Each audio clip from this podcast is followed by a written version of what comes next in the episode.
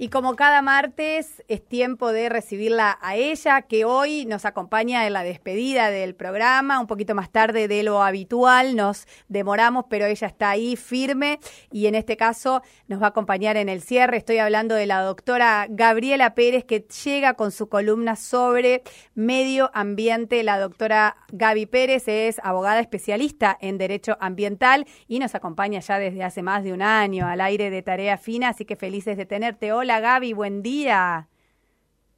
¿Cómo están? ¿Me escuchan bien? Muy bien, Gaby, ¿cómo va? Perfecto, esto por esto de salir de, por Meet hay que la virtualidad que funcione todo. Funciona bárbaro. Bien, muy bien. Y a raíz que dijiste, que dijiste que hace más de un año viene este micro, esto es un logro de la Radio Ciudadana, del programa tuyo y el anterior Vení que te cuento, porque en realidad ahora estoy viendo que están por, por todos los, conflictos que se están poniendo a la luz y los movimientos socioambientales en un montón de, lugares, más que nada en Buenos Aires, hay un montón de micros de ambientes, están saliendo programas de radio nuevos. Está saliendo la verdad que sí, que la comunicación... ¿Perdón? ¿Estás saliendo por otra radio? ¿Nos estás diciendo que nos estás traicionando levemente? No, por favor. Ah, soy exclusiva. no, pero digo ah, que ahora hay una movida, empiezan programas de radio en Futurock, ya tenían micros, ahora empieza un programa de radio en abril, eh, específicamente de temas ambientales. Eh, hay un montón de micros, invitan a gente a algunos programas, o sea que ahora hay mucha movida con la comunicación ambiental, que es re importante, y bueno, y gracias a ustedes nosotros la, la venimos teniendo hace, hace rato ya.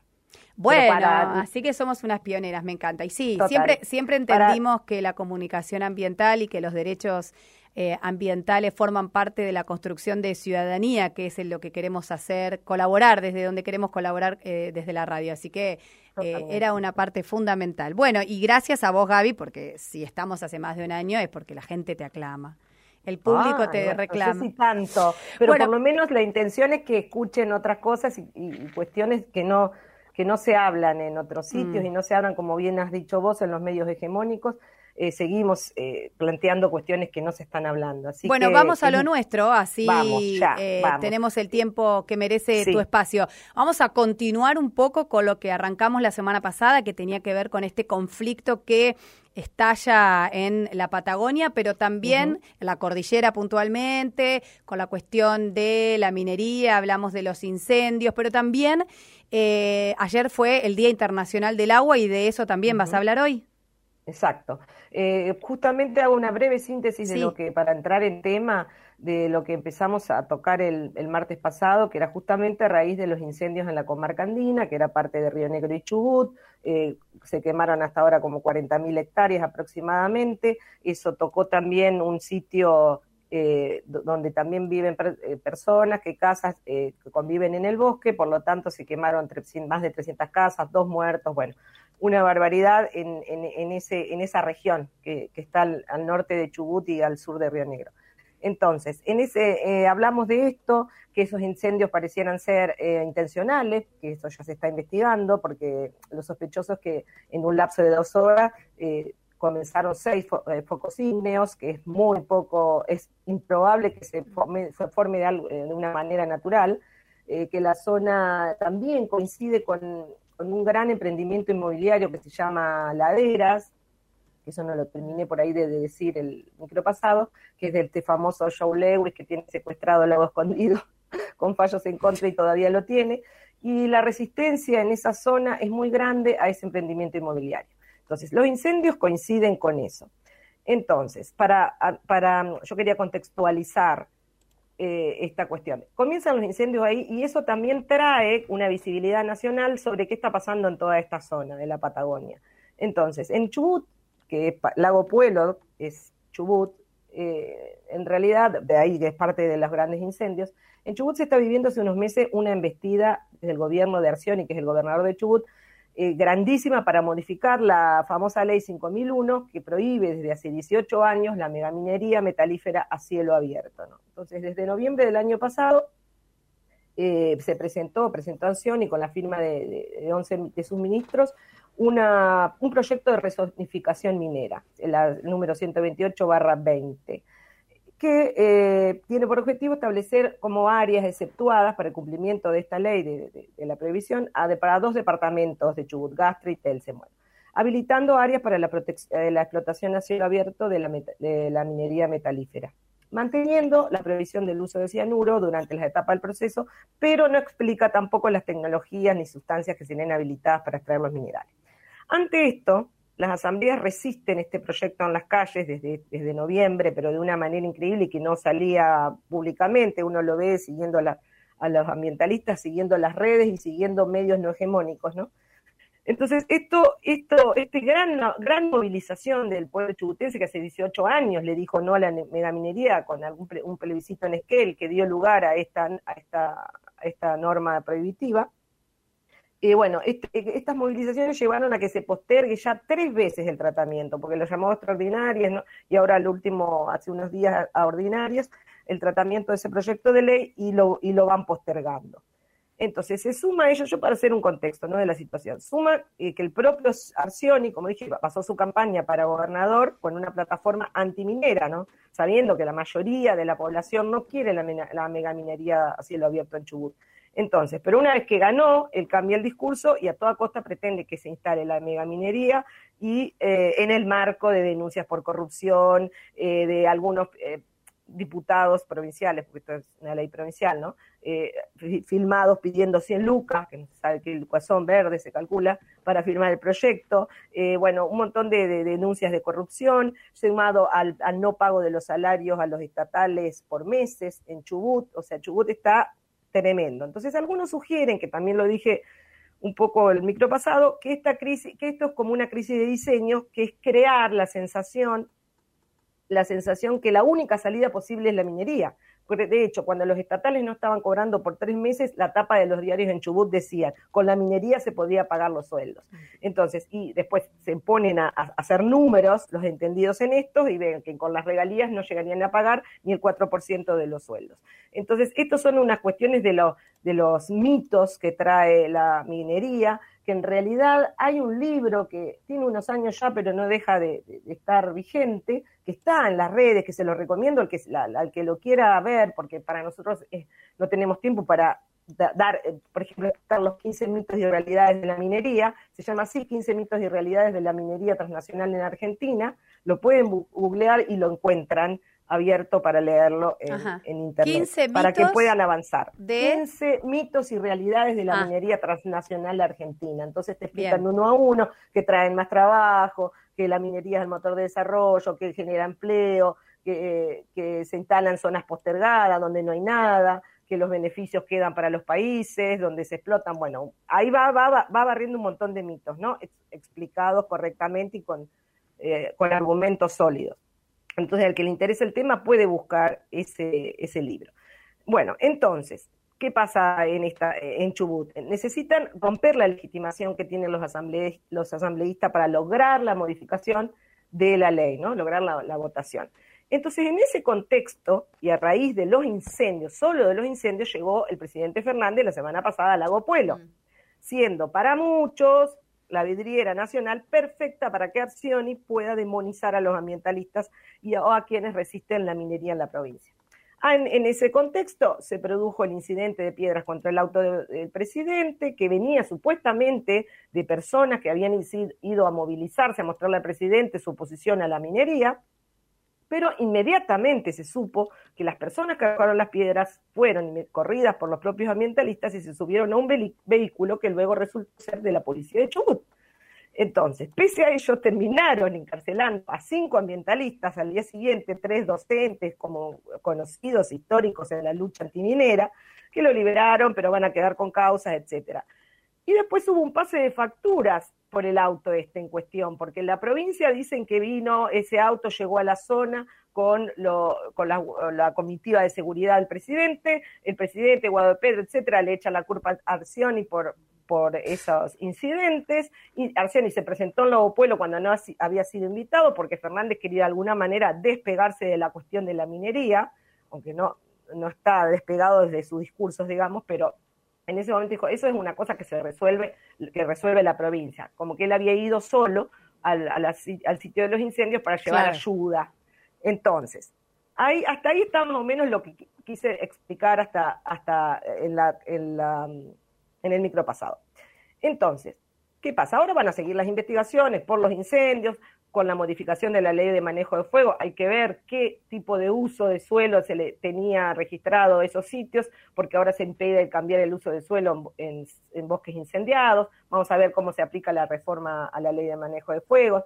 Muchos otros quieren, también está en juego la ley de bosques, porque muchos quieren que se, se penalice. Eh, que se, que se cree un delito, porque hasta ahora si no, se pagan multas. Cuando uno incendia un sitio y luego hace un emprendimiento, lo pone generalmente en el costo del propio emprendimiento, el pagando una multa. Entonces muchos piden, dicen que con la solo, eh, digamos, eh, eh, cumplimiento de las leyes que existen no alcanza, porque en realidad lo ponen en el costo empresarial a la multa y ahí quedó todo. Y se continúa con, con, esta, con este tipo de prácticas. Bueno, dicho todo esto, Posteriormente, en la semana pasada, en los medios hegemónicos comenzó una narrativa de lo que un periodista llamado Mauro Fernández, que escribe en el diario Art, dice, lo denomina una, narrativa cancelatoria del ecologismo. Él dice que arrancó en distintos espacios de la esfera pública. ¿Qué pasó? lo que aglutina todo esto, según él, es una, mm, un, eh, eh, lo que hace más visible estos prejuicios es justamente algo que dijo el politólogo José Nathanson, que todos lo seguimos, que es de Monde Diplomatique, y habló en el programa de Desafío 2021 de Pablo Dugan, un segmento con un eslogan, con una pantalla completa que decía ambientalismo bobo. Bueno, ni les lo que lo que se armó en todas las esferas eh, de socioambientales y los colectivos. O sea, José Nathanson se refirió a las protestas de grupos ecologistas del sur, de la cordillera, puntualmente, como el ambientalismo bobo. Exactamente, pero así decía un titular rojo tipo crónica, ambientalismo bobo. Entonces él lo que, lo que trató de decir ahí es de, plantear esta falsa dicotomía entre desarrollo y ambientalismo, como que no puede haber un desarrollo, o sea, como que hay un desarrollo crítico, que no puedes criticar nada porque todo está bien. Entonces él lo relacionaba con el PBI, o sea, él, lo tituló de esa manera, ¿no? Pero inmediatamente lo argumentó como eh, relacionándole con, relacionado en forma lineal con el crecimiento del PBI eh, con la reducción de la, de la, pobreza, ¿no? Cargando la responsabilidad sobre los ambientalistas que se oponen al desarrollo y específicamente contra los antiminerías.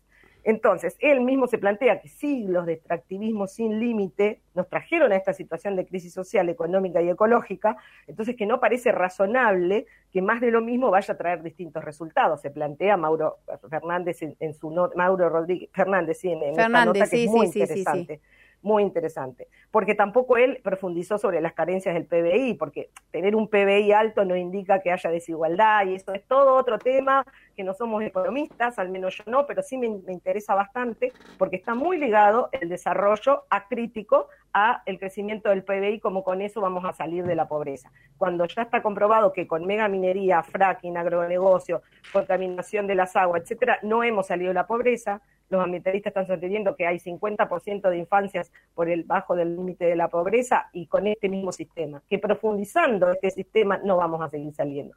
Cuando también explican muchos que los porcentajes de realidad son tan mínimos para los que se queda en la provincia en realidad no cubren ningún costo. O sea que la plata se la siguen llevando los de afuera y que nosotros explotamos y contaminamos nuestros territorios para el gran consumismo del norte global en general. Entonces, esto es lo que se viene vienen sosteniendo los eh, ambientalistas y los socioambientalistas críticos del modelo de desarrollo que nunca nos ha sacado y que nos está profundizando eh, las desigualdades, ¿no?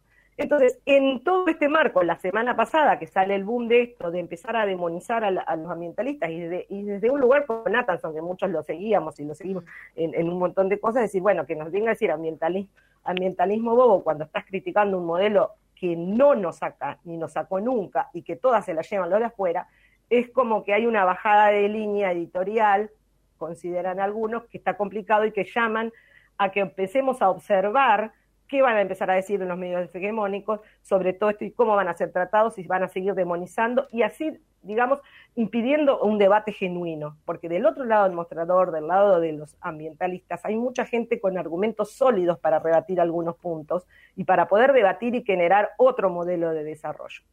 Entonces, esto es, digamos, lo que se está planteando el ambientalismo actualmente.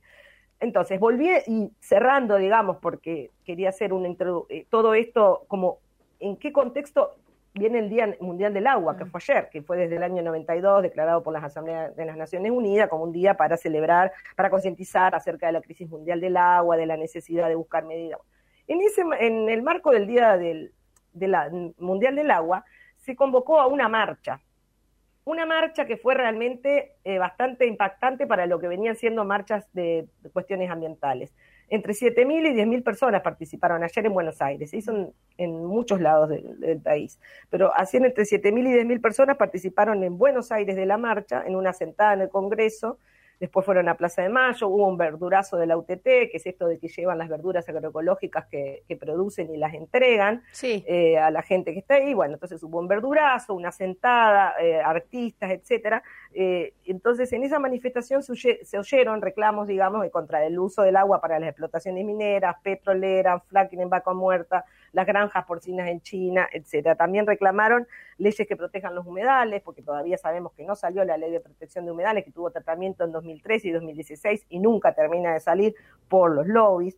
Entonces, eh, eh, también se reclamaron las leyes, que salga la ley de humedales, que se fomente el reciclado, que se facilite el acceso a la tierra a los productores agroecológicos y a otra educación ambiental.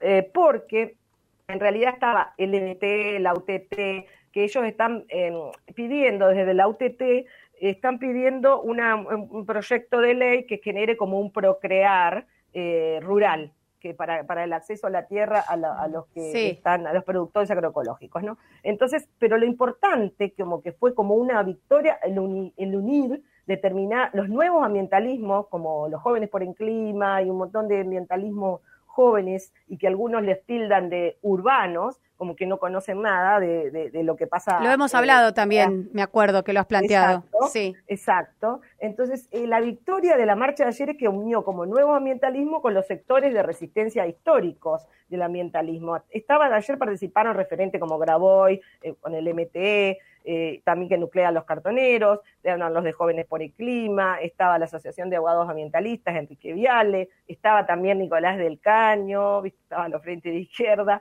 también estuvieron, bueno, los de UTT, La Poderosa, que es una organización ambientalista que, combate las minas y represas en el interior, estaba eh, los de Extinction Rebellion con Flavia Bueno, había, de todo. había de todo. Los de Greta Thunberg, Soledad Barruti, todos. Todos. Tenemos que cerrar, Gaby, porque ya se nos terminó el tiempo. Es verdad. Así que cerramos con esta, con esta unión colectiva en la marcha en el Día Mundial del Agua. Y bueno, y que estemos atentos, que estemos atentos porque si llegamos con esto hasta acá, no profundicemos y miremos qué otro tipo de desarrollo invitemos al debate. La seguimos el martes que viene, como siempre. Un placer, Gaby. Besos a todos. Adiós.